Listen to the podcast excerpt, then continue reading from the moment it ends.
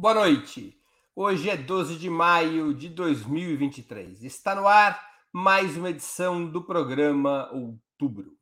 O presidente colombiano Gustavo Petro atua em um cenário com importantes semelhanças em relação ao de seu colega Luiz Inácio Lula da Silva. Para começo de conversa, ganhou a eleição presidencial com um placar quase tão apertado quanto o brasileiro 51,57% dos votos contra 48,43% de Rodolfo Hernandes, de extrema-direita. Além de ser a primeira vez que a Colômbia tem um presidente de esquerda, aliás, Petro foi ativo militante da organização guerrilheira M19, que abandonou as armas em 1990, não conta com maioria no parlamento. A coalizão Pacto Histórico, formada por 17 partidos de esquerda e centro-esquerda, que o apoiou desde o primeiro turno das eleições presidenciais, tem apenas 38 das, dos 188 deputados e 27 dos 108 senadores. Ao contrário do que aconteceu no Brasil, mesmo a esquerda sendo minoritária, Petro preferiu colocar na vice-presidência uma mulher negra e vinculada aos movimentos sociais Francia Marques, que está à sua esquerda. Como Lula, no entanto, trouxe partidos de centro para o governo, buscando formar maioria no parlamento. Mas não apostou suas fichas na articulação parlamentar, nem adotou uma estratégia gradualista. Praticamente ao assumir em agosto de 2022, demitiu mais de duas dezenas de oficiais do comando das Forças Armadas e da Polícia Nacional para forçar a aprovação das reformas que propunha, especialmente a tributária e a da saúde, convocou manifestações populares por todo o país, pressionando o parlamento. Mesmo negociando algumas concessões, conseguiu que ambos projetos avançassem no Congresso. Como alguns dos partidos governistas votaram contra o encaminhamento da reforma sanitária, que aumenta fortemente o papel do Estado no setor, Petros colocou para fora da administração, reformando o gabinete e substituindo imediatamente sete dos 19 ministros, todos esses sete ligados ao Partido Conservador, ao Partido Liberal e ao Partido União pela Gente, que deixaram de fazer parte do governo. Contrário às chamadas políticas neoliberais, Petro propôs um Plano Nacional de Desenvolvimento com fortes investimentos públicos, que acabou aprovado pelo parlamento, novamente sob intensa pressão social, rachando a base parlamentar dos partidos centristas. Do balcão da Casa de Narinho, que é como se chama o Palácio Presidencial em Bogotá, declarou na manifestação do 1 de maio. A tentativa de sufocar as reformas pode levar a uma revolução. O que é preciso, em todo caso, é que o povo se mantenha mobilizado. Para debater se o método de governança de Gustavo Petro poderia e deveria inspirar o governo Lula, Hoje estaremos com Rita Coitinho, socióloga e doutora em geografia, autora do livro Entre Duas Américas, Estados Unidos ou América Latina, especialista em assuntos da integração latino-americana. Gustavo Conde, mestre em linguística pela Unicamp, comunicador e jornalista, fundador do canal do Conde, coordenador de mídias sociais do grupo Prerrogativas.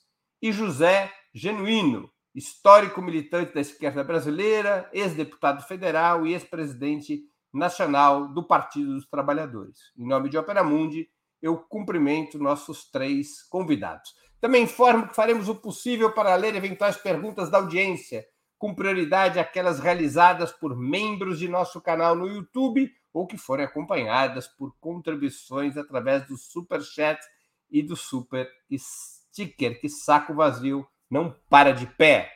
Passo a primeira pergunta de nossa noitada.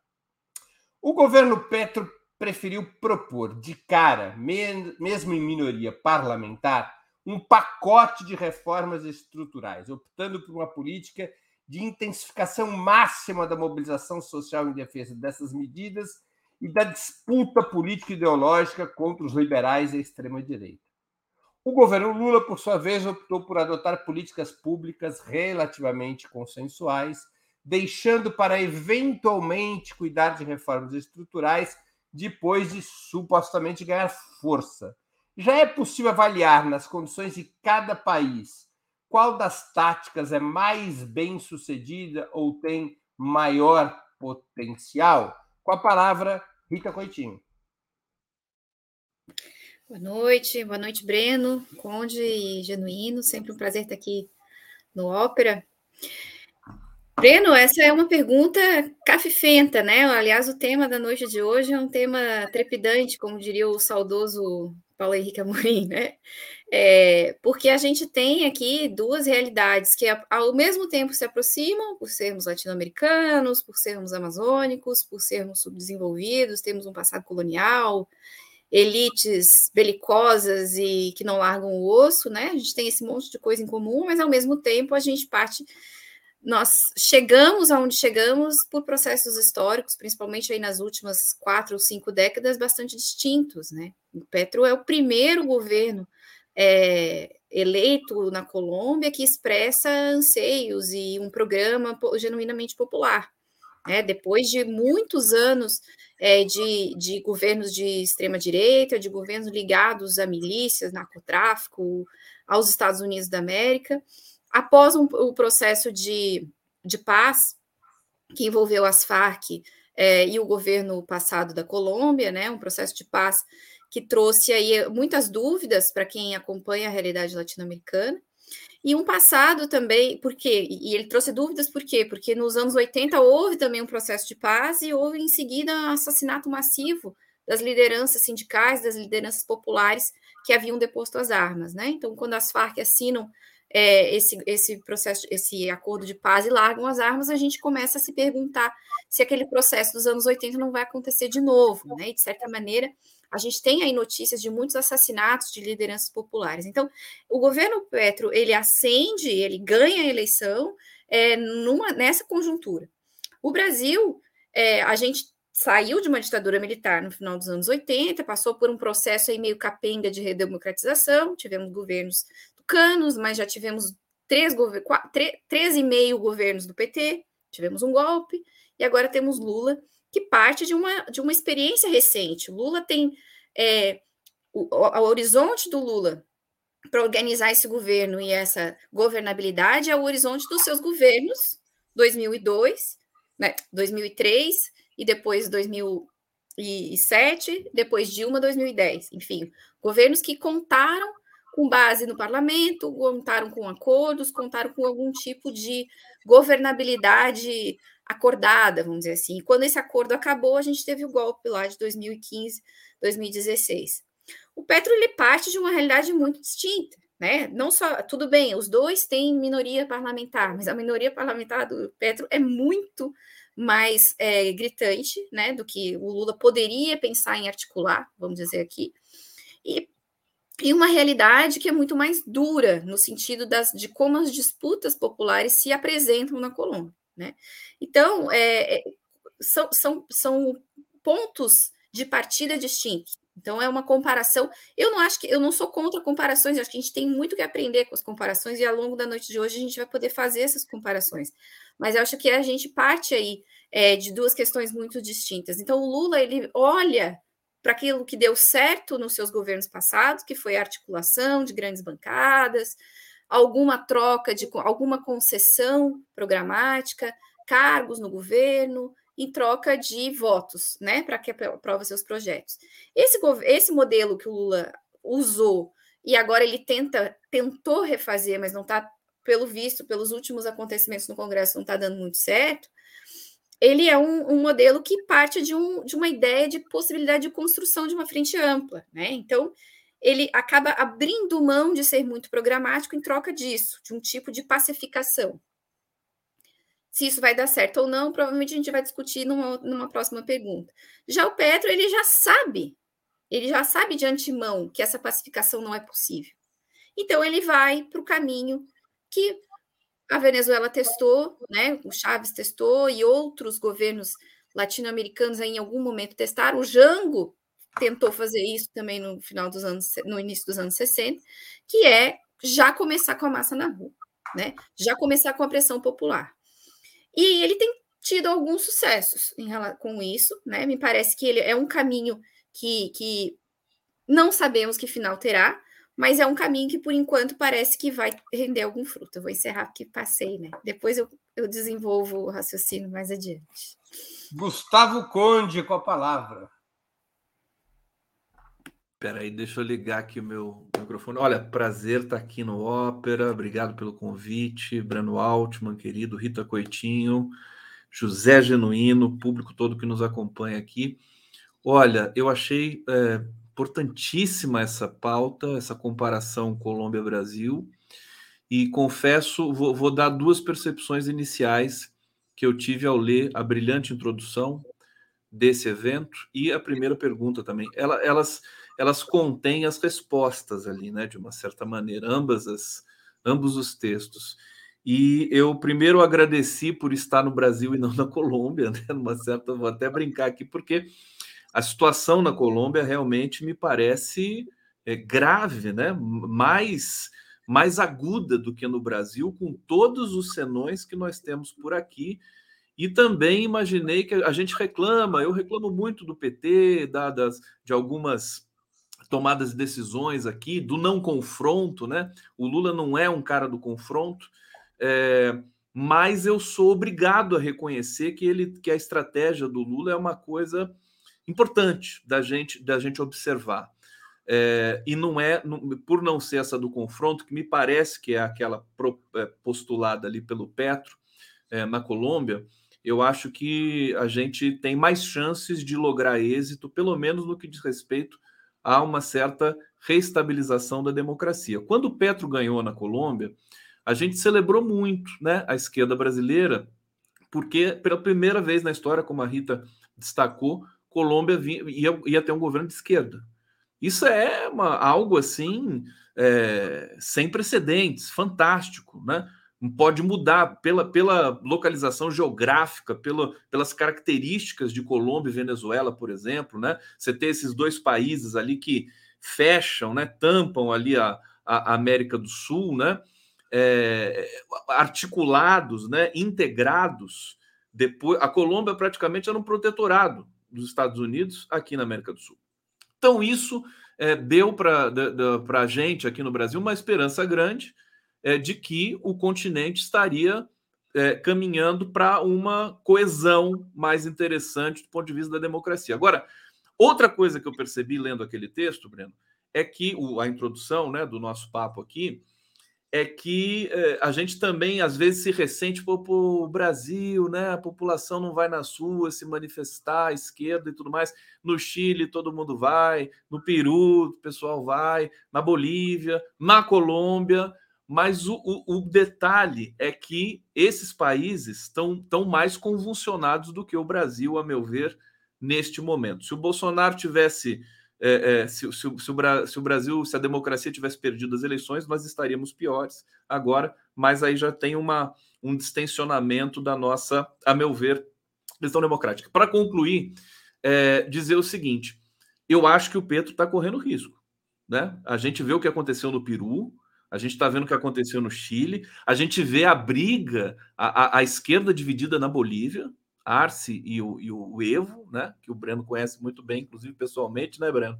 É, agora, eu, pelo desenho que foi proposto aqui, eu vejo que o, o Petro tá com um, tem, tem, tem problemas ali e, é, digamos, quem está certo, né? Petro ou Lula? É, dadas as diferenças, as singularidades dos países, eu me dou por feliz por ter alguém como Lula que realmente negocia, conversa e constrói consensos em vez dessa desse confronto. O confronto às vezes é necessário e a gente se ressente um pouco disso no Brasil, mas a situação na, na, na, na Colômbia me parece frágil para esse mandato. Eu não vou me surpreender se o Petro daqui a pouco sofrer algum processo, algum golpe, alguma coisa ali na Colômbia. Vou ficar por aqui, depois eu retorno. Muito bem. José Genuíno com a palavra. Tá sem som, capitalista. os países da periferia adotam o modelo neoliberal, o neoliberalismo, como essa reestruturação do capitalismo que vem para a ofensiva a partir de 2008, aprofunda de maneira radical as condições de exploração, de financiarização, de concentração da riqueza e da renda. Isso é comum no Brasil e na Colômbia. Portanto, na condição de país capitalista da periferia, as contradições econômicas e sociais aqui são muito aprofundadas e radicalizadas. Isso é um dado comum. Segundo, as condições de enfrentamento da crise social não têm grandes diferenças, dado o grau de dominação econômica, social e política da Colômbia e do Brasil. E a existência de uma classe dominante integrada no sistema econômico internacional também não há a menor dúvida. Se você olha as condições políticas de governabilidade, eu, sinceramente, viu, Conde, sou mais simpático, guardando as devidas particularidades de um país com outro, eu sou mais simpático ao modelo de governabilidade do Petro. Isto é, o conflito, o enfrentamento. Veja bem o que, é que os caras impõem ao Lula aqui. Taxa de juros escandalosa não pode rever nenhum item da privatização da Eletrobras, porque mexe com o contrato e a segurança dos acordos. Terceiro, é, a, primazia do teto de gasto, mesmo com o reajuste fiscal do Haddad, mantém as bases da tirania fiscal. Portanto, olha bem, como é que nós vamos garantir uma governabilidade transformadora com reformas sociais, tipo salário mínimo, é, o Bolsa Família, a questão do emprego, da reindustrialização, o financiamento de políticas públicas, com esse garrote promovido pela tirania fiscal, que é a vem desde a lei de responsabilidade fiscal, passando pela teto de gasto, que foi obra-prima do golpe, veio a reestruturação das reformas trabalhista e previdenciária e veio a discussão do novo desenho da geopolítica em relação às commodities, no caso da proteína vegetal, no caso do petróleo e no caso do minério. Então, veja bem, nessas condições, nós temos que enfrentar duplamente a extrema-direita e afirmar os valores da, do regime político democrático. Mas se não enfrentarmos o modelo neoliberal, as casamatas do neoliberalismo, como é que nós vamos atender as reivindicações sociais da maioria da população. Então é necessário enfrentar. Por outro lado, existe uma maioria conservadora no Congresso. Se nós não enfrentarmos essa maioria conservadora através de uma polarização política e de mobilização das ruas, a nossa governabilidade ficará muito limitada, restritiva, e aí cria-se um problema, Conde, é, é que a nossa capacidade de governabilidade ela fica limitada a manter o status quo. O risco desse modelo adotado pelo Lula, que já na primeira fase de 2003 tinha como catecismo a carta aos brasileiros, que eu acho que foi um erro, eu, eu participei daquela tática e acho faço autocrítica, ou você enfrenta o credo neoliberal e cria uma alternativa popular, democrática, nacional, que radicaliza a democracia e os direitos sociais, ou então a nossa governabilidade ficará por dentro da ordem neoliberal. E eu acho que o alcance das mudanças são limitadas. Eu preferiria, como lema, de, lema do governo do Lula, em vez de união e reconstrução, transformação e reconstrução. Porque, veja bem, olha os conflitos que estão acontecendo, olha o que, que o agronegócio fez no 1 de maio. Olha o que, que o Lira está declarando em relação a, a, a revisar a privatização. Olha o que, que a maioria do Congresso quer piorar o novo ajuste fiscal do Haddad, que não atende a uma política de recuperação do investimento público, do crescimento econômico. Diante de uma economia debilitada, o setor público sucateado e as necessidades da população, eu advogo que, guardando as particularidades de cada país, eu acho que a Colômbia está sinalizando coisas positivas. Porque, do contrário, nós vamos cair na experiência dramática do Chile e da Argentina, porque é, talvez fosse bom fazer essa referência. Muito bem, vamos a mais uma questão aprofundando esse debate. quando a esquerda chega ao governo. É a situação da Colômbia e do Brasil. Mas sem maioria parlamentar. Também é a situação da Colômbia e do Brasil. A única alternativa seria caminhar ao centro e moderar as propostas, fazendo amplas alianças para construir a governabilidade e poder administrar o país? Essa é a única alternativa eficaz disponível? Com a palavra, Gustavo Conde. Vamos lá. É... Primeiro, eu queria é, abrir aqui, respeitosamente, delicadamente, uma divergência com meu queridíssimo Zé Genuíno no que diz respeito a esse, esse confrontamento né, da situação, partido de esquerda, sem maioria, o que, que tem que fazer para garantir aí o processo de mudança, de transformação. Né? É, essa segunda pergunta, deixa eu, deixa eu tentar recobrir a segunda pergunta, então depois eu venho para avançar em mais alguns pontos das é, diferenças entre Colômbia e Brasil, semelhanças é, e o que pode estar acontecendo aí nesse, nesse horizonte.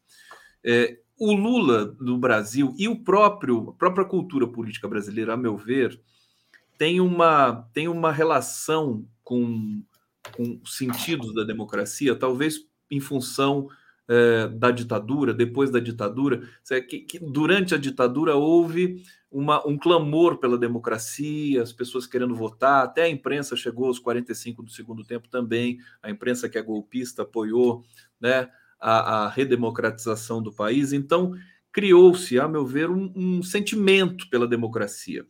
Não raramente o Lula dizia o espetáculo das eleições, né? A votação era uma coisa bacana, uma coisa positiva. Depois o Brasil encaminhou para um turbilhão de neofascismo aí, é, e, e, que não é a nossa tradição, né? É, então, eu acho que, é, nesse sentido, Lula compreende melhor e o Brasil, de uma certa maneira, a cultura política, o que trata a democracia. Acho que a Colômbia ela está um pouco, é, a meu ver, evidentemente, eu estou até abrindo divergência para a gente poder também é, é, esquentar esse debate aqui, né? É, é, a Colômbia existe essa, esse romantismo da esquerda latino-americana, da revolução. Basta ver o, o, algumas, alguns fatos é, do governo Petro. Eu vou pegar aqui o próprio texto é, que nos foi apresentado da introdução. Bom, o governo Petro tem apenas 38 dos 188 deputados, 27 dos 108 senadores. Petro preferiu colocar na vice-presidência uma mulher negra, está é, é, tá mais à esquerda do próprio Petro. É, o que ela leva para o governo? Você vê que a lógica no Brasil, por exemplo, é ter o Alckmin, que é uma pessoa que faz um diálogo com o centro, etc., com o neoliberalismo, aquela coisa que dói né, em quem é de esquerda, mas que é, é, promove uma certa, uma certa estabilidade, que é o que a gente estava precisando. Bom, Petro, mais uma vez, demitiu mais de duas dezenas de oficiais do Comando das Forças Armadas e da Polícia Nacional. A gente está vendo um embate, e o Lula está tendo um embate nessa questão do GSI, demitiu Gonçalves Dias, Aí o Ricardo Capelli demitiu mais 200, 200 pessoas ali integradas no GSI. É, mas agora ele, né, na semana passada, ele acenou mais uma vez para as Forças Armadas, colocando o militar e não extinguindo o GSI, que foi uma coisa que foi pedida por alguns setores da esquerda também, o, o general Amaro. Por que, que eu estou falando tudo isso? Porque eu acho que a situação na Colômbia é muito mais aguda é, guardadas as, as, as é, peculiaridades de cada país, evidentemente. Eu acho que o, o, o Petro está remando em mares muito revoltos, e por mais que nós pensemos que o Lula também navegue em mares muito revoltos, existe uma, uma, uma, um emaranhamento aqui no Brasil. O Lula consegue, né? Diálogo, ele não tem preconceito, vai conversar com o PL daqui a pouco, né? Para agregar o PL numa base, não numa base explícita, talvez, mas parte do partido, do qual faz parte o Bolsonaro, o Lula não tem preconceito, né? Tem uma situação delicada de relação do governo eh, federal com o Congresso, que o Congresso foi estragado por golpe, por eh, eh, orçamento secreto, pela, pela, o governo, pelo governo anterior. É, mas eu acho assim, o Brasil tem essa, essa delicadeza, essa singularidade do Lula, que vai articular sem espanar, sem implodir as, as questões, porque eu acho que o Brasil ainda tem essa. está em carne viva ainda, né? O trauma do golpe das Forças Armadas. Então, respondendo concretamente a esta segunda questão aqui que o Breno propôs, né? É, qual a alternativa, né? Caminhar ao centro e moderar as propostas né? É, é, ou fazer o confronto sem maioria parlamentar, o que, que se deve fazer? Você vê, o Petro chama a população para ir para as ruas, é impensável pensar no Lula fazendo isso aqui no Brasil.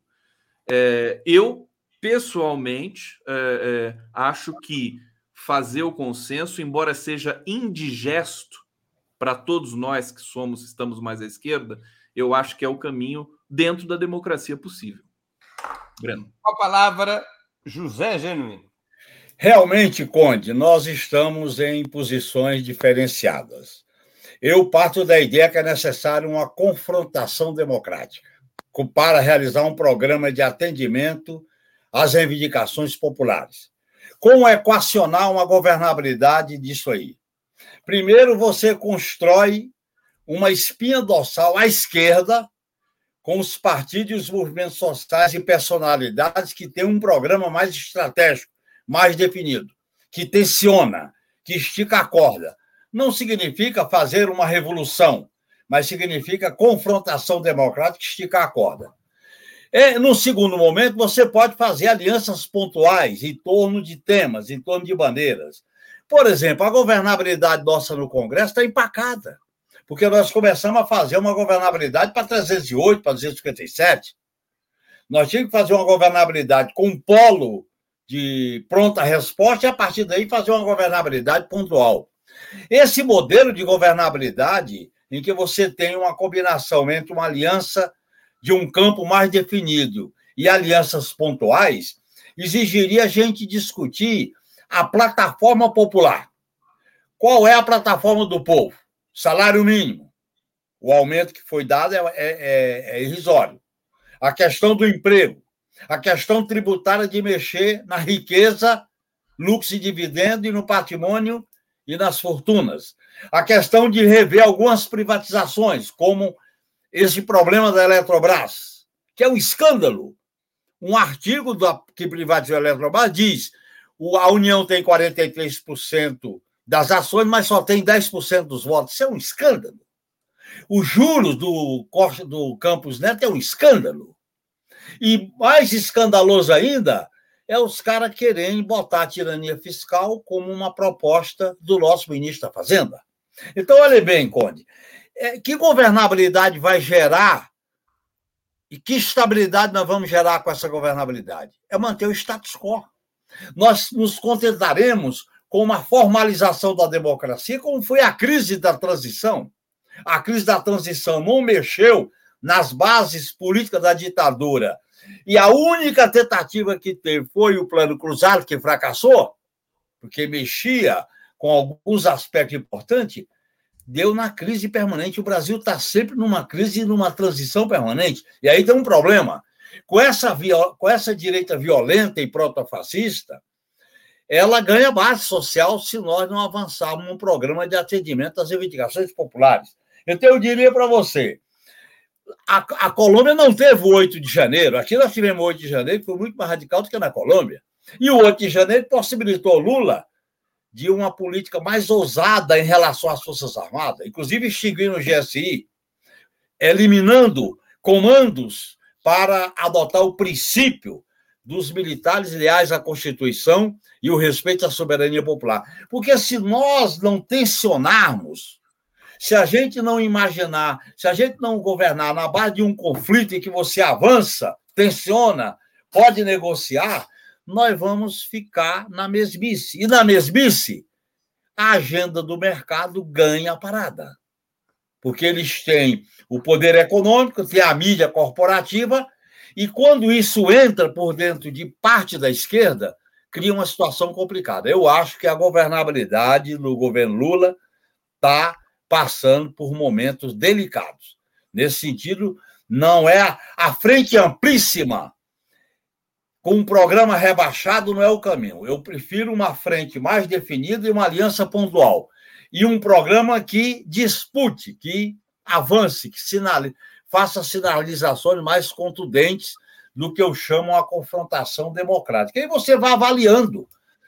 Quando você, inclusive, ganha boas reformas, quando você luta por transformações radicais. E para terminar, a experiência de 2003 mostra uma coisa: quando a gente chega ao governo e não faz algumas mudanças estruturais, ou você é cooptado ou então eles te derrubam. Que foi derrubado como foi o que aconteceu com o golpe de 2016. Com a palavra, Rita Coitinho. Bom, a pergunta é se compor é o único caminho, né? Compor não é o único caminho. Acho que a gente tem muitos caminhos. A questão é que caminhos as pessoas que estão no comando vão, vão tomar, né? O Lula, quando começa o governo, quando ganha o governo, ele fala assim: me cobrem, né? Cobrem que eu não posso governar sozinho. Qual é o recado que o Lula passa? O Lula é que, que a, a, a, articulação, a composição a, o acordo pode caber ao presidente Lula, mas não deveria caber aos movimentos sociais, aos partidos de esquerda e às massas populares, e às forças populares. Então, me parece que nós chegamos num ponto é, atual, e a chantagem que o Congresso Nacional vem fazendo desde a semana passada, de uma forma muito escancarada, ela mostra o quê? O governo não mostrou força, outro tipo de força, no sentido de ter força popular, apoio popular, e o governo, então, está apto a ser chantageado até o fim. O Lira trouxe de volta a reforma administrativa, que estava enterrada. Né? O que, que é a reforma administrativa? Vai mexer numa base importante de votos e até de estabilidade do governo Lula, que é o serviço público federal. Praticamente todo mundo no serviço público federal votou no Lula, mesmo muita gente que já votou no Bolsonaro no passado. Por quê? Porque o serviço público vinha sendo estrangulado no governo passado, havia a, a, o perigo da reforma administrativa. A reforma administrativa não passou no governo Bolsonaro e o Lira vai tira ela do bolso e põe na cartola. Por quê? Porque vai provocar na cabeça do, do, do, do Lira, que é um, um gangster, né? Uma situação ruim para o governo federal que ainda não conseguiu resolver as questões com o próprio funcionalismo público. E sem o funcionalismo público, as, as, as questões de, por exemplo, SUS, educação, tudo isso aí não está resolvido os trabalhadores estão infelizes, estão ganhando mal, né? Estão com salário defasado, daqui a pouco vai começar a pipocar greve no serviço público e vai começar a demonstrar fraqueza no governo também, na sua base social. Estou dando exemplo do serviço público, mas isso está acontecendo para todo lado. Como que vai ter apoio popular daqui a dois anos se a gente não tiver crescimento econômico? Como que nós vamos ter crescimento econômico com os juros da maneira que estão? Então, o governo está submetido a uma chantagem e já está demonstrado que o caminho do meio, que é o caminho do acordo, so, somente não vai funcionar. O Executivo Federal é refém do Legislativo nesse momento. Então, é preciso fazer algo. E da onde viria isso? Me parece que a solução que o Genuíno apresenta é a solução, é a única solução possível. Então, o acordo agora não é a solução possível. Ele pode vir a ser necessário adiante mas para que tenha algum tipo de avanço e algum tipo de moeda para que se possa vir a fazer um acordo, o governo, o, o, executivo precisa mostrar força. E qual é a força do Lula? Qual é a força do Partido dos Trabalhadores? Se não o movimento social organizado. Essa gritaria em cima dos poucos movimentos que o MST fez, ela demonstra a disposição da elite é, brasileira e a disposição dessa direita que está no Congresso Nacional de sufocar os movimentos sociais. É, então, é, é possível que os acordos em algum momento sejam necessários, eu acho que a gente precisa jogar com isso, mas para que você possa fazer um acordo, você tem que estar, tá, no mínimo, em posição equivalente ao seu adversário. E os, as derrotas recentemente sofridas no Congresso Nacional mostram que o governo Lula não está em equivalência com o seu adversário. O seu adversário está mostrando mais força. Então é preciso mostrar força de alguma maneira e talvez aprender um pouco com os nossos vizinhos colombianos pode, possa ser importante para essa quadra histórica. Antes de passar à próxima pergunta, eu só queria esclarecer uma informação que talvez tenha ficado confusa no texto introdutório, que é o Gustavo Petro está em minoria no parlamento, uma minoria até mais estrita do que no Brasil, mas ele não perde uma única votação no parlamento. Ele ganhou todas as votações. Sim. com uma estratégia de tocar o terror para cima dos deputados. Mas ele não perdeu uma só votação de reformas estruturais, reforma tributária, reforma da saúde, plano de investimentos públicos muito é, robusto, rompendo com a lógica é, fiscalista, né? Então ficou parecendo que ele perdia votações no texto introdutório, não. Ele ganhou todas as votações. Até agora ele não teve uma, uma só derrota parlamentar, mas recorrendo sempre a essa estratégia de tocar o terror nos deputados de direita. Né? É, vá, passo agora à nossa terceira pergunta, que é o tema da noite. E é uma coisa, é, coincidentemente, que tem muito a ver com a especialização do Conde. Então, bora lá. Petro parece insistir em uma narrativa de ameaça e confronto contra as elites. Esta é a linguagem do Petro, apoiando-se sobre os movimentos populares. Já Lula prefere uma narrativa de convencimento, buscando consensos progressivos. Quais dessas linguagens teria maior potencial para mobilizar a opinião pública em favor do governo e isolar os inimigos das reformas? José Genuíno com a palavra. Não há como convencer a classe dominante brasileira, e ela mostra isso nas várias tentativas de golpe, mostrou isso muito claramente em 2016 e mostrou isso porque o grosso dela foi com o Bolsonaro. Chegou um momento de crise que ela se dividiu.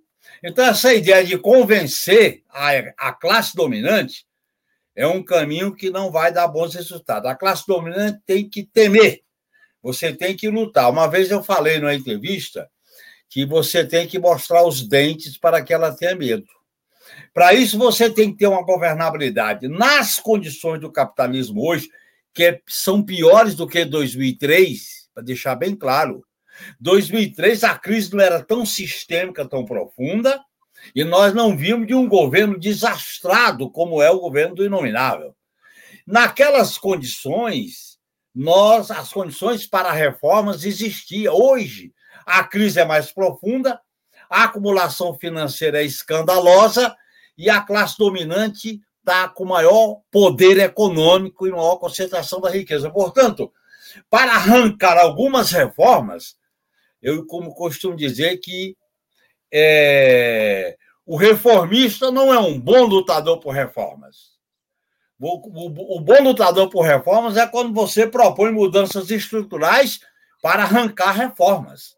Nesse sentido, eu acho que o caminho é do enfrentamento democrático, o caminho é de, do tensionamento. Por exemplo, na Câmara dos Deputados, nós temos que ter um polo de 130 deputados que responde tudo, não deixa nada, não deixa desaforo para casa, responde a todas as provocações.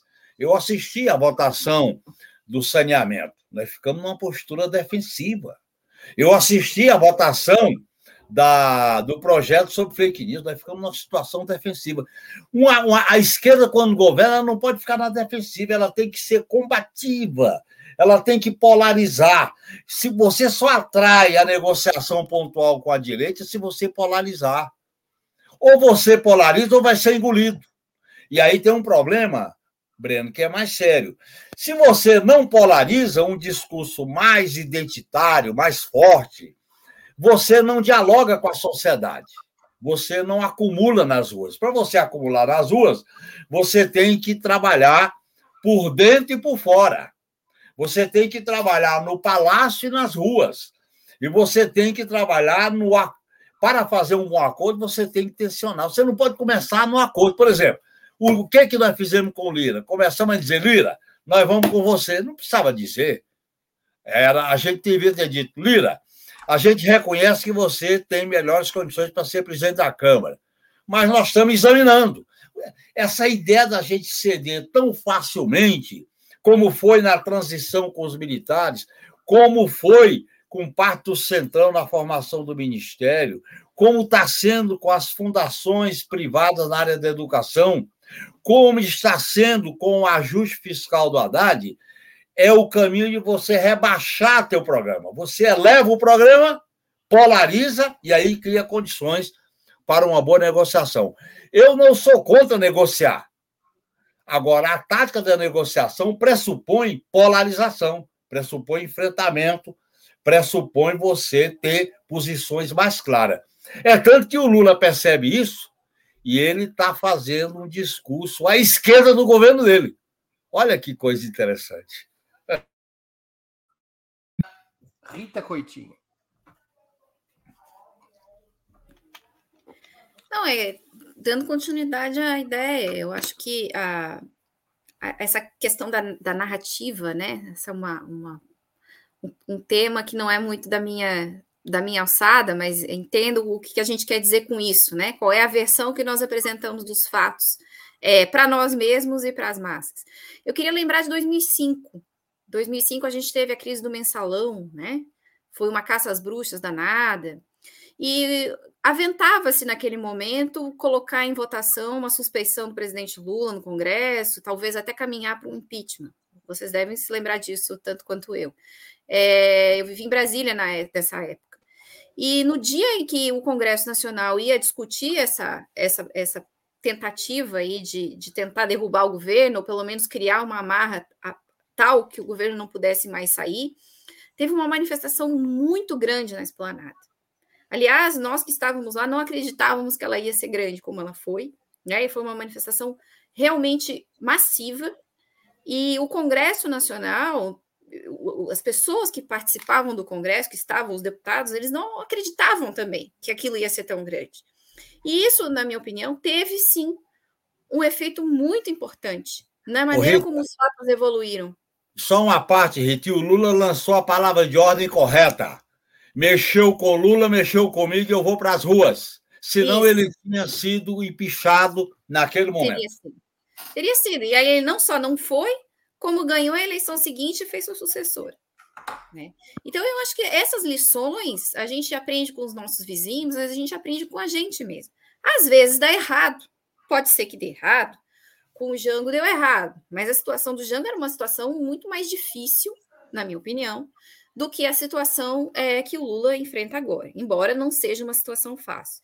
Então, é, a narrativa né, que, o, que, que a gente tem, que a, que a grande mídia trouxe, de ah, o, o a, a polarização, Lula alimenta Bolsonaro, Bolsonaro alimenta Lula. Nós não podemos cair nessa armadilha. Isso é uma armadilha para as forças populares. Porque é, é da natureza daqueles que estão lutando por algo polarizar. Porque quem está ganhando não tem interesse em confusão. Quem está ganhando tem. status quo, Rita, não quer polarização. Não quer polarização. Polarização é quem quer mudar o status quo. Para as elites, está bom? Eles estão ganhando dinheiro, né? Os juros estão altíssimos, os financistas estão enchendo a burra de dinheiro, os sojeiros continuam não pagando imposto, né? O dólar tá bom para eles, eles estão ganhando dinheiro para caramba, a, a bancada ruralista está ganhando dinheiro para caramba, e para eles o confronto não interessa.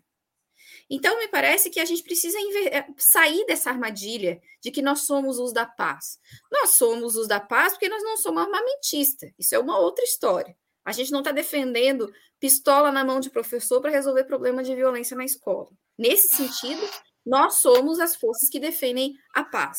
Mas a paz da mesa farta, né? A paz da, do dinheiro na escola. E esse é o nosso programa e a gente precisa tensionar. Eu digo nós, né, as forças democráticas e populares. Então, essa, essa coisa de que a gente tenha cair nessa armadilha de narrativa da grande mídia, para nós é, vai ser a nossa derrota. Por quê? Nós não temos maioria no Congresso Nacional. Daqui para frente, o governo vai ter que ceder, já cedeu 9 bilhões em orçamento, em emendas, vai ter que ceder muito mais. Vai ter que ceder ministério, vai ter que ceder segundo, terceiro, quarto escalão para poder acomodar o apetite é, desses que continuam ganhando dinheiro. Com a palavra, Gustavo Conde.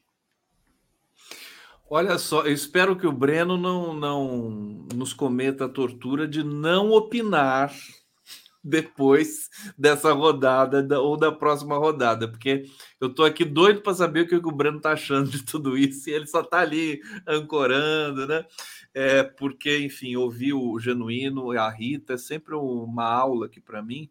Eu estou aprendendo muito e estou percebendo que eu estou saindo um pouco aqui de uma certa, acho que um, um certo consenso que tem aqui, né? De que o, o Petro é, promove ali aquilo que o Lula não promove aqui, que ele deveria promover, o confrontamento e tudo mais. Deixa primeiro eu despersonalizar a minha, é, é, a minha resenha aqui com vocês. Eu, eu, é, eu tô, dizendo dessa capacidade de, de concertação que o Lula tem, não porque necessariamente eu seja a favor disso, mas é porque é a característica dele, é o que o Brasil está perfazendo nesse momento e não acredito que vá mudar. Querer revolução, eu gostaria. Eu gostaria, eu acho que o Brasil precisa de uma revolução, sabe? É, é, inclusive, é, porque, só que a gente tem que estar preparado para uma revolução. Né? Imaginem vocês se de fato o PT, o MST, o MTST, de repente, é, entrarem num circuito de confronto, né? pressionar massas populares, eu acho que vão, vão ser longos anos de, de, de, de, um sofrimento, no sentido de que vai ser um embate muito pesado, né? Muito pesado. É, quando eu observo as movimentações do Petro na Colômbia, eu acho que ele está a perigo. Por exemplo, o Breno disse ele aprovou tudo que botou no Congresso com a pressão, com a panela de pressão popular. Eu acho isso perigoso eu acho que isso pode, a qualquer momento, né? É, é muito perigoso para ele, deixa instabilidade para ele, que ele precisa do momento popular o tempo todo. Se de repente um veículo de comunicação na Colômbia começa a entrar com uma campanha, com uma nova narrativa, alguma coisa assim, ele pode ficar muito prejudicado. Vamos lembrar, nós tivemos um golpe no Peru, tivemos um golpe na Bolívia recente, no Brasil, né? O golpe nunca para, né? No Brasil, a gente, a, o golpe ele só espera, ele está sempre à espreita. Então, é, é, nesse sentido, e observando os movimentos do Lula, desde do, dos dois primeiros mandatos, e agora que tem uma, tem uma, uma engrenagem um pouco diferente na composição do governo, na distribuição de responsabilidades, etc., é, eu acho que ele tem essa malandragem, né? Acho que é uma coisa, assim, inclusive, bem brasileira, né? De conversa com todo mundo, vem cá, não tenho preconceito, converso com você, com você, com você, e nós vimos que isso, pelo menos lá atrás, é, nós tiramos 40 milhões da pobreza, né? Houve um resultado com apoio do PMDB, com apoio do PP, mas, mas fomos golpeados, mas fomos golpeados. Fomos golpeados fomos 13 derrubados. anos depois. Né? 13 anos depois, e, e, o Lula não foi golpeado. O Lula. Foi preso, Lula, foi preso. Foi preso, foi preso, tudo bem. Não, aí a gente entra também na questão da Lava Jato e tal, né? Tudo claro. bem, tem toda a razão. As elites brasileiras são podres, são as piores do mundo. É isso que eu estou dizendo. Eu gostaria de confrontar essas elites, mas eu acho que o Lula não vai fazer isso.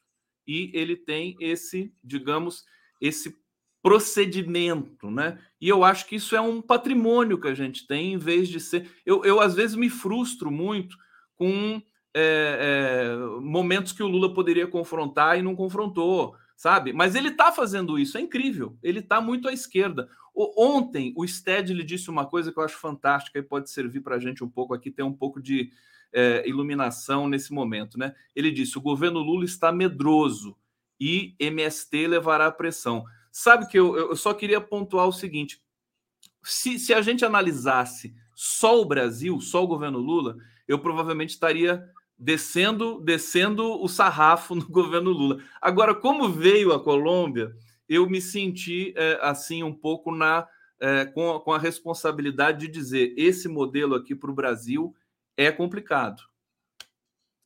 Breno. Muito bem, vamos a mais uma questão. Como seria possível explicar as diferenças de tática entre os governos Petro e Lula? Trata-se principalmente de leituras diferentes sobre realidades diferentes? É uma hipótese. Ou de perspectivas, de orientações político-ideológicas diversas? Com a palavra, Rita Coitinho. Tinha uma chapa de centro acadêmico que disputava com a minha chapa quando eu era do centro acadêmico, que o nome da chapa era Tudo ao mesmo tempo agora. E essa é a resposta que eu tenho para te dar para a tua pergunta, né? Tudo ao mesmo tempo agora. É, nós temos uma diferença fundamental de conjunturas, eu já falava disso lá na resposta da primeira pergunta.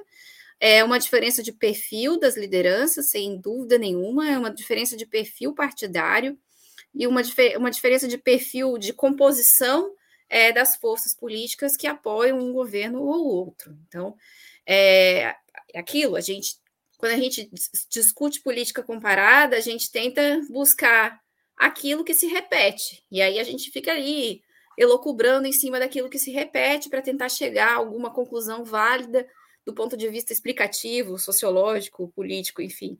Mas a verdade é que as, as, as, as formações econômico-sociais é, da Colômbia e do Brasil, apesar de terem semelhanças, são muito diferentes e nós vivemos é, situações políticas que, embora possam convergir em algumas questões, são bastante distintas. Então, a Colômbia é um país é, onde o narcotráfico julgou, jogou um, um, um papel político, político central por muito tempo a guerra ao narcotráfico, né, é, que junta aí um, uma estratégia de dominação regional também jogou um papel político durante muito tempo e ainda joga. E as lideranças é, democráticas e populares na Colômbia vivem há décadas sob uma, uma pressão é, é, imensa, né? Assassinatos políticos cotidianos, guerrilhas que ainda funcionam, ainda estão em operação na Colômbia, né? O acordo de paz foi com as Farc, que era a maior guerrilha, mas a gente ainda tem guerrilhas. O próprio Petro é um, um militante que foi né, da luta armada, não é mais, né, fez uma inflexão, vamos dizer assim, para a política é, eleitoral partidária. E tem uma vice que vem do movimento popular, uma liderança que, que, que nasceu genuinamente de uma disputa né, por território, né, por uso da água, por uso da natureza, por uso dos recursos naturais no seu lugar de origem. Então, esse é são os mandatários, vamos dizer, e eles representam aí uma ampla aliança que tem, de fato, um perfil muito mais é, combativo. Não estou quando, quando eu digo que eles são mais combativos, eu não estou dizendo que o Partido dos Trabalhadores não é um partido combativo. Tá? Eu quero dizer que eles vêm de uma situação de conflagração onde o combate é muito mais duro, né? E muito mais explícito.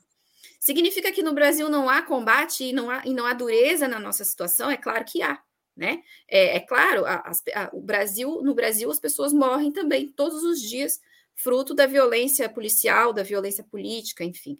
Mas a gente tem já, um, vamos dizer, uma tradição política recente onde uns setores da esquerda conquistaram um espaço político eleitoral e conseguem compor.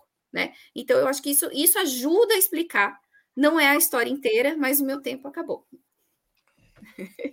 Vou deixar Gustavo vocês. Conde com a palavra.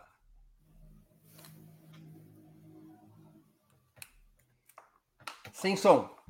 É a nova rodada. Eu estou me confundindo aqui. Achei que a gente já estava. Fiquei, fiquei surpreendido aqui. Bom, vamos lá. É, experiências, né? É, é, deixa, eu, deixa eu só ver para não me perder aqui na pergunta. É, é a quarta pergunta, Breno? É, é isso? A quarta pergunta, é isso. A quarta pergunta: diferenças das, das táticas do, dos governos Petro e Lula. A gente está é, nessa nessa toada aqui, né? Tudo, tudo converge para esse para essa comparação que eu destaquei aqui que é, me fez é, é, pensar que a, a, nossa situação é melhor é, do que da Colômbia nesse sentido. Acho que na Colômbia, já, já vou reiterar aqui, né? Acho que tem fragilidades ali e que o Petro está numa situação é, complicada. No Brasil, é, eu vejo o, a atuação do Lula como alguém que está puxando o governo, né? É, uma, é uma estrutura muito diferente eu vejo o, o não, não, tem. A gente até estava falando hoje de saudade do Zé Genuíno, quando o Zé Genuíno fazia parte do governo, né? Tinha uma organização diferente, o Zé Dirceu, o Buxiquem. Você tinha. Você, hoje você tem um governo mais disperso, me parece. Inclusive nas, nas sinalizações que ele emite, não só para militância ou para os parlamentares e tudo mais. Eu acho que, é, nesse sentido, o Lula, toda vez que ele se reúne com ministros, a gente percebe, ele dá bronca nos ministros, né? Naquelas reuniões que foram ali transmitidas. E ele também é, sempre dá recados, né? Me parece, através, através da imprensa, para, para o governo. O que, que o governo tem que fazer? de uma certa maneira, o Lula está falando publicamente. Eu acho que ele está nesse embate, e não deixa de ser um confronto também, é, de, de é, equalizar a ação do ministério, que é um ministério amplo, complexo, heterogêneo. Né? Eu acho que essa batalha. O, o Genuíno falou aqui do Banco Central. É, é uma batalha também, mas o Brasil ele tem essas, essas características que são diferentes, da, a meu ver, da Colômbia, da, do Peru, do, do Chile, né? Para a gente ficar nessa dimensão das comparações na, na América Latina, na América do Sul. É, é, tem, tem uma maneira diferente de se fazer a política aqui. É, e eu acho que o Lula está aproveitando, está aproveitando o capital que ele tem é, de respeitabilidade internacional. Acho que isso é muito relevante também para convencer setores. A gente sabe que o arcabouço fiscal, como o Genuíno destacou aqui, é um programa que não agradou a esquerda de jeito nenhum. Muitas coisas não agradam a esquerda no governo Lula. Mas o que, que eu poderia dizer? Isso permite, é, vai permitir com que o Lula seja se, é, é, é, comple, complete o seu mandato. Eu sei que acho que o Genuíno não vai concordar comigo. Vai dizer que o Lula pode sofrer um golpe é, em função dessas concessões, né?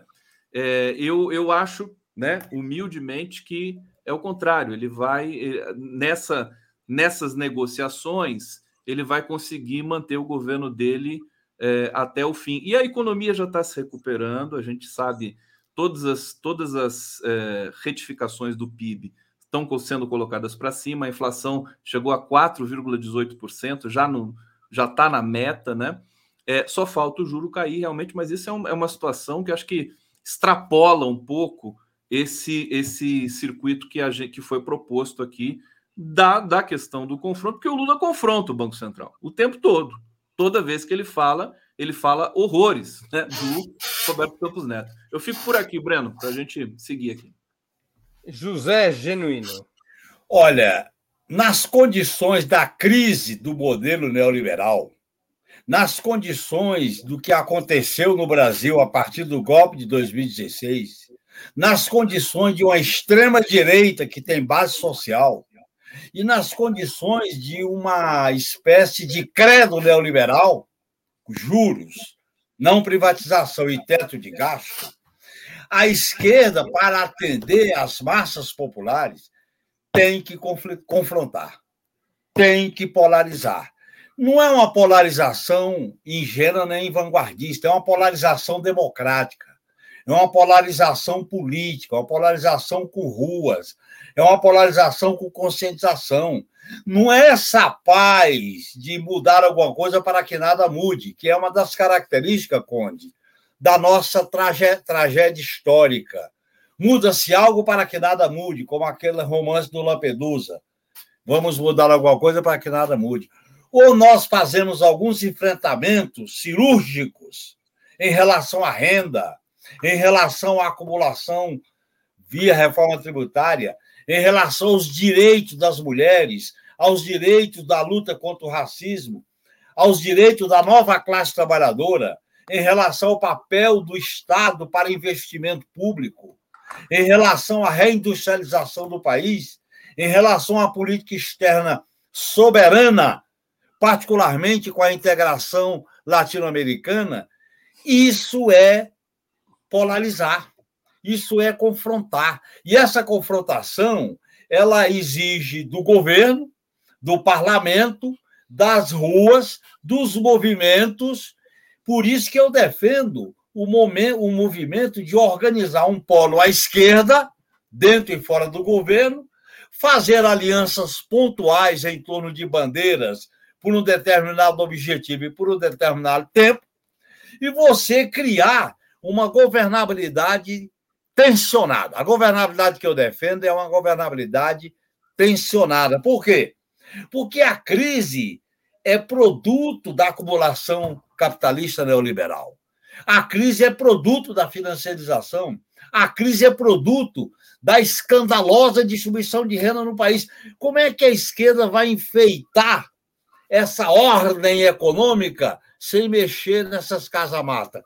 Tudo bem, algumas coisas a gente pode perder, mas a gente tem que dizer, a gente tem que falar, a gente tem que falar. Senão, veja bem, o que foi o golpe de 2016? Não vai ter golpe, não vai ter golpe, mas como o ajuste do, do o ajuste do ministro da Fazenda, não tinha como mobilizar as pessoas para defender o governo da Dilma. O Levi, com aquele ajuste do Levi, não dava para fazer mobilização contra o golpe. Então, eu acho que o caminho é o embate. O caminho é enfrentar. O caminho é dialogar com uma pauta popular, deixar claro que o nosso inimigo maior é a extrema-direita, mas isso não justifica apaziguamento com a agenda neoliberal. Nós temos que enfrentar a agenda neoliberal. Sabe o que eles estão aprontando? E aí, ou nós fazemos esse enfrentamento político, e o Lula tem capital, tem prestígio, e o PT deveria se dedicar a uma articulação popular à esquerda, dentro e fora do governo. Aí, Conde, tem um problema. Como é que nós vamos enfrentar? Para reconstruir o país e transformar, nós temos que ter mais tempo. Como é que nós vamos enfrentar a eleição de 2024? Como é que nós vamos enfrentar a sucessão do Lula com essa política de apaziguamento, que se reduz ao mandato de quatro anos. Então, a, a, eu acho que nós temos que ter um projeto de mudanças mais estruturais, mais profunda, e dar visibilidade aí, se combinar o imediato com o futuro. Se a gente fica só na diminuição de danos e, e perdas, nós rebaixamos o nosso programa. Eu estou propondo elevar o nosso programa, que é o melhor caminho para a gente conquistar algumas mudanças significativas. E sinalizar coisas mais profundas que nós queremos ter força. A correlação de força não pode ser um fatalismo para nós, nós temos que alterá-la. Correlação de força você altera, você movimenta, você convence, você organiza, você não fica com medo. Há um certo temor, há um certo medo. Até eu acho que, diante de tudo que ocorreu, a militância, parte da militância se contenta com o que está acontecendo, se contenta que vai dar certo, se contenta com a força do Lula, que na hora H vai buscar a solução. E um projeto coletivo, um projeto social, um projeto de luta, um projeto de mobilização. Isso tem que acontecer. Esse modelo de governabilidade, companheiros, eu acho que é muito limitado nas condições do capitalismo brasileiro. Eu nem estou comparando nesse ponto com a Colômbia mas eu, eu compararia com o Chile. Olha a crise da, olha a crise da Argentina. Por aí, por aí. E aí a gente unir o governo, unir a esquerda, diferentemente desses riscos que estão ocorrendo na Bolívia. Tem que ter essa, essa noção estratégica do que está em jogo nesse processo de reconstrução e transformação. Muito bem. Chegamos assim ao final de mais uma edição do programa Outubro, que é exibido de segunda a sexta, ao vivo, das 19 às 20 horas. Eu conversei hoje com Rita Coitinho, Gustavo Conde e José Genuíno. Muito obrigado aos convidados e audiência. Boa noite, boa sorte a todos e a todas, e até a próxima.